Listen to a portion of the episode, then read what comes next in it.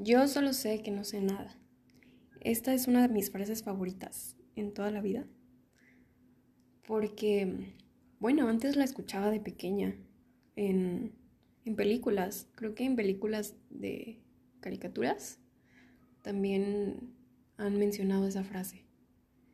También en las series que veía de niña. Y me encantaba, o sea, a lo mejor y no tenía el sentido de lo que significaba la frase de yo solo sé que no sé nada pero ya después la conocí en, en filosofía, en mis clases de filosofía de, de la prepa. Conocí al autor de esa frase. Y esta es una frase adjudicada a un filósofo griego llamado Sócrates. Él manifiesta la conciencia que tiene acerca de su ignorancia. Sócrates fue sentenciado a muerte en los tribunales atenienses y en su discurso de defensa se refirió a su ignorancia general. Él aseguraba que sus conocimientos derivaban de no saber nada, admitiendo su ignorancia. Hola, sean bienvenidos a Tente Paciencia, el podcast donde podemos hablar de todo y nada a la vez, pero siempre llegando a la gente que realmente lo necesita. Yo soy Adri Villanueva y espero que disfrutes esto tanto como yo. Hola, hola, sean bienvenidos a un episodio más de Tente Paciencia. Otra vez hace mucho calor, otra vez estoy desesperada por el calor. No me gusta, de verdad, no me gusta. Pero bueno, tenemos que vivir con, con este clima un ratito.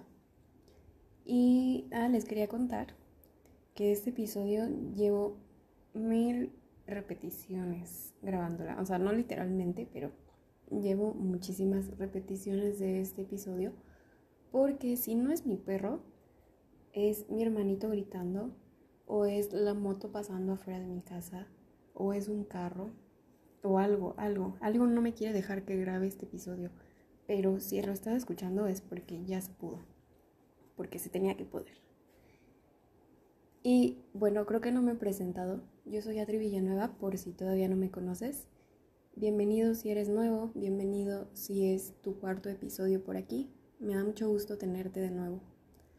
Y el día de hoy vengo a decirte que tanto tú como yo nos equivocamos respecto a todo, así como lo estás escuchando. Incluso muchos años atrás, eh, los astrónomos creían que el Sol giraba alrededor de la Tierra y también que la Tierra era plana. Pero pues hoy en día nos damos cuenta que esas teorías no tienen mucha certeza o nada de certeza. Y cuando somos niños tendemos a aplicar esto en nuestra vida, el hecho de que no sabemos nada, pero por lo mismo nosotros imaginamos cosas increíbles y también cosas maravillosas que nos hacen nos hacen ser felices en esa época, en esa etapa. Por ejemplo, mi hermanito tiene nueve años y hace unas semanas preguntó si las personas mayores veían en blanco y negro, porque ve que así son las, las películas de esa etapa. Y yo creo que eso es lo bonito de la infancia. La ignorancia, pero en esa etapa está convertida en inocencia. Pero entonces con el paso del tiempo vamos creciendo, vamos perdiendo esa inocencia y nos damos cuenta que nada de lo que imaginamos era verdad, o al menos no todo lo que imaginábamos. Y cuando somos adolescentes, pues las cosas cambian. Y un ejemplo podría ser el primer noviazgo. Porque cuando estás chiquito tú piensas que tus papás estuvieron juntos desde siempre. Piensas que no hubo personas antes que tus papás con tus papás. Ojalá me haya ayudado a entender. Pero eso es lo que pensamos la mayoría de, de los niños cuando estamos, bueno, cuando estamos en la infancia. Entonces, en, la primer, en el primer noviazgo que nosotros tenemos, pensamos que vamos a estar juntos por siempre. Y cuando esa relación se termina, pues sentimos que el mundo ya se nos cayó, que ya no tiene sentido la vida, que jamás vamos a volver a sentir lo mismo por otras personas. Pero después, con el paso del tiempo, te das cuenta que, que el mundo no se cayó, que la vida sigue teniendo sentido y mucho sentido y que sí, que sí volviste a sentir lo mismo con otras personas. Y también te vas a dar cuenta que el amor a veces no es suficiente. No es suficiente para que una relación dure. Y nos toca a cada uno de nosotros decidir lo que es suficiente. Y que el amor también es lo que sea que nosotros permitamos que sea. Crecemos y nos damos cuenta que a lo mejor hemos estado equivocados respecto a todo en nuestra vida.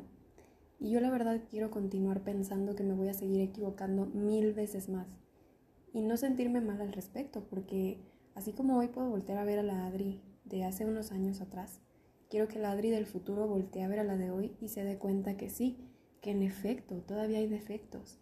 Y eso me va a encantar porque se va a significar que hubo un crecimiento. Porque el crecimiento es un proceso que se va a repetir una y otra vez. El crecimiento es infinito. Siempre nosotros estamos aproximándonos a la verdad y también a la perfección sin realmente nunca alcanzarlas. Y es que no deberíamos estar obsesionados con buscar respuestas correctas de una manera definitiva. Por ejemplo, si yo lo veo desde un punto de vista científico, aplicando el método científico, cuando se está experimentando, se tiene que tener una hipótesis. Ok, en casos de, la vida, pongamos que nuestra hipótesis van a ser nuestros valores y las acciones que hagamos serán nuestros experimentos. El resultado de esas acciones van a ser las emociones que se emitan a través de las acciones y cada patrón de pensamiento va a ser una información que va a generar nuestros antecedentes. Y con esto se puede hacer una ideología. Pero así como las hipótesis se pueden refutar, también las ideologías, porque déjame decirte que no hay ninguna ideología perfecta. Y solo es a través de la experiencia que se nos ha demostrado lo que supuestamente es bueno y malo. Y digo supuestamente porque probablemente podamos estar equivocados también al respecto. Cuando somos niños, se nos hace mucho una pregunta, ¿qué quieres ser cuando seas grande? Y nosotros imaginamos muchas cosas, muchas, muchas cosas bien, bien voladas. Pero ahora la respuesta a la pregunta, ¿qué quieres ser de grande? Para mí cambió. Y yo sé que esa respuesta va a seguir cambiando y va a evolucionar. Porque así como esa respuesta cambia y evoluciono, yo también cambio y, evoluciono. Y logro estar menos equivocada cada día, pero esto lo logro sabiendo que nunca voy a llegar a dejar de equivocarme. Y la gente se obsesiona por tener todo en orden siempre en su vida, pero es a tal punto de ya no vivirla. La viven nada más por, porque tienen que vivirla, porque quieren tener un control siempre. Y aquí es donde entra la certidumbre. Y en la certidumbre va a existir esa que no nos va a dejar dormir, porque ya sabemos lo que va a pasar el día de mañana y no queremos que pase.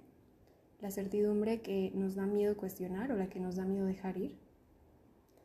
Pero esos son valores que le han dado un significado a nuestra vida, porque nos gusta asumir que ya sabemos cómo termina la historia, cuando en realidad la certidumbre puede ser uno de los peores enemigos del crecimiento.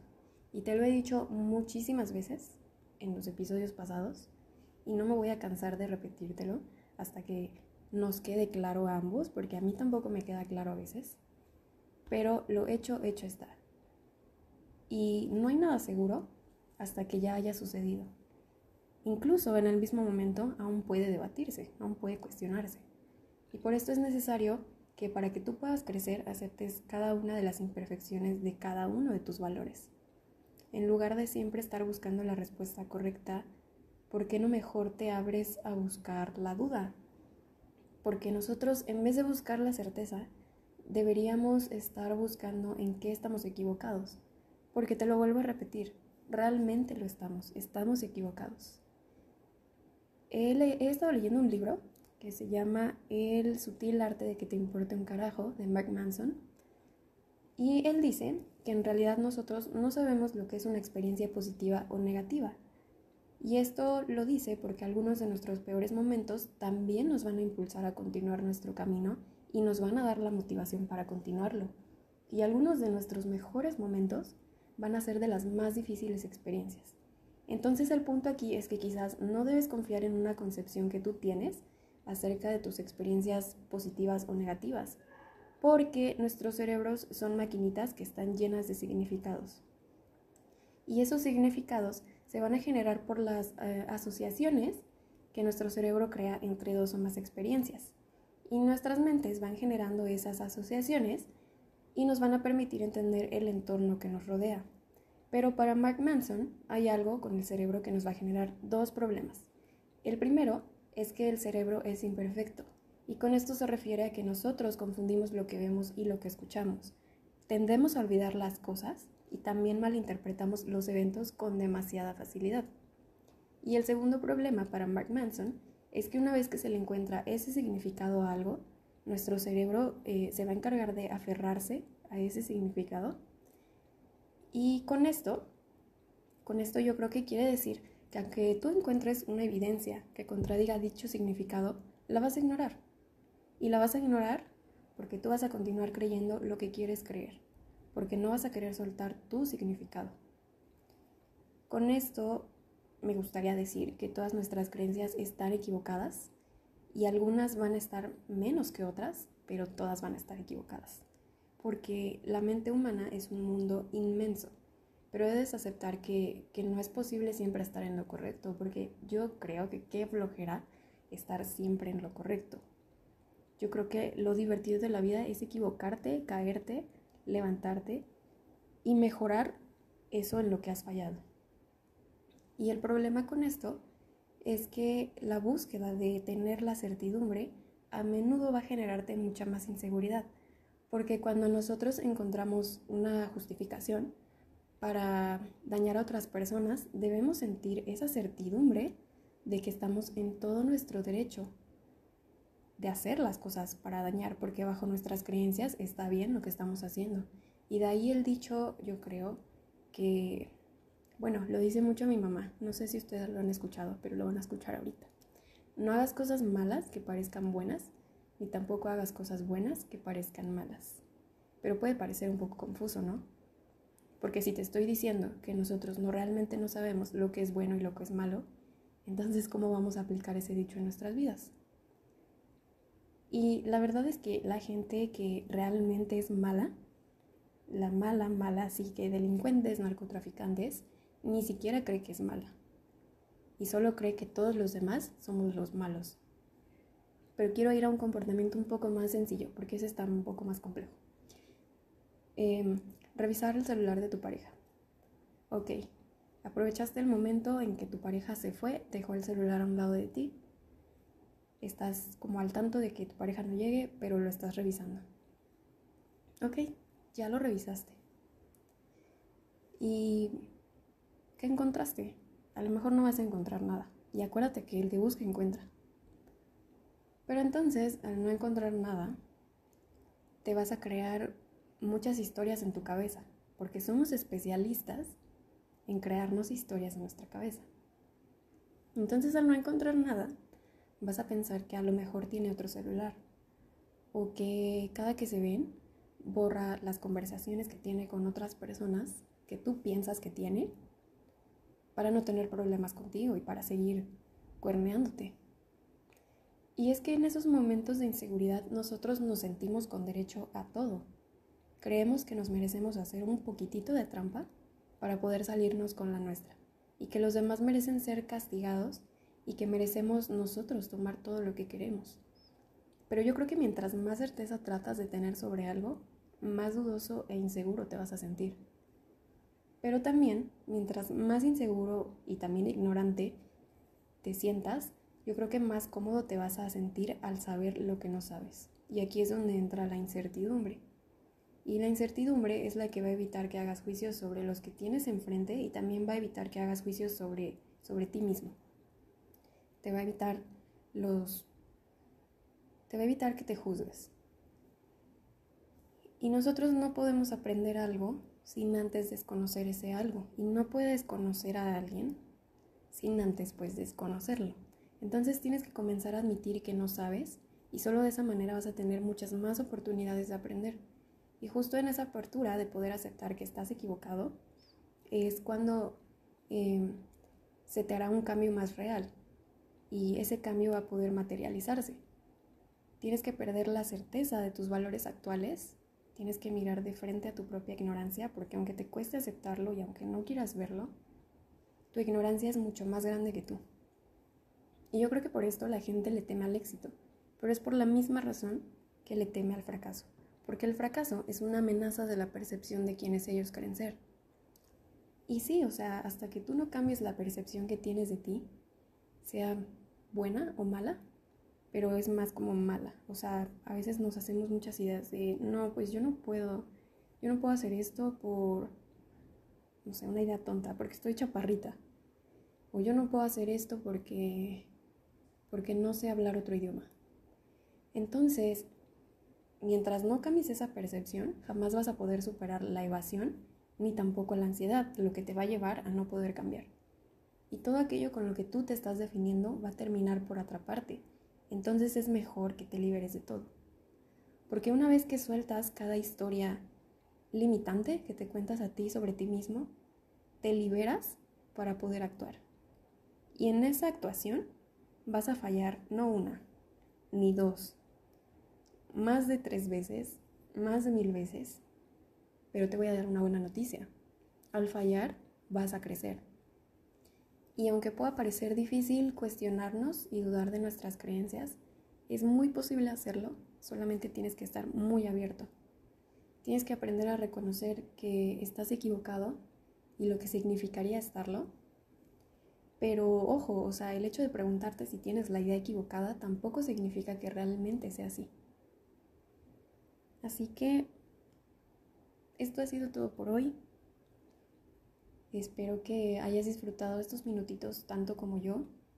Por fin, por fin, el perro me dejó grabar las motos, los carros, mi hermanito. Estoy muy, contenta. Pero bueno, nos vemos en el siguiente episodio. Ah, bueno, quiero terminar con la siguiente frase. ya la encontré. Dice, si se siente como que eres tú contra el mundo, entonces probablemente solo seas tú contra ti mismo. Así que, ¿cuál es la solución para esto? Te lo digo al finalizar cada episodio. Tente paciencia. Ten y tente paciencia, porque es lo único que te queda. Gracias por escucharme otra vez. Nos vemos en el siguiente episodio. Que tengas una excelente semana. Te mando un abrazo, un beso y recuerda compartir esto para que llegue a más personas. Gracias.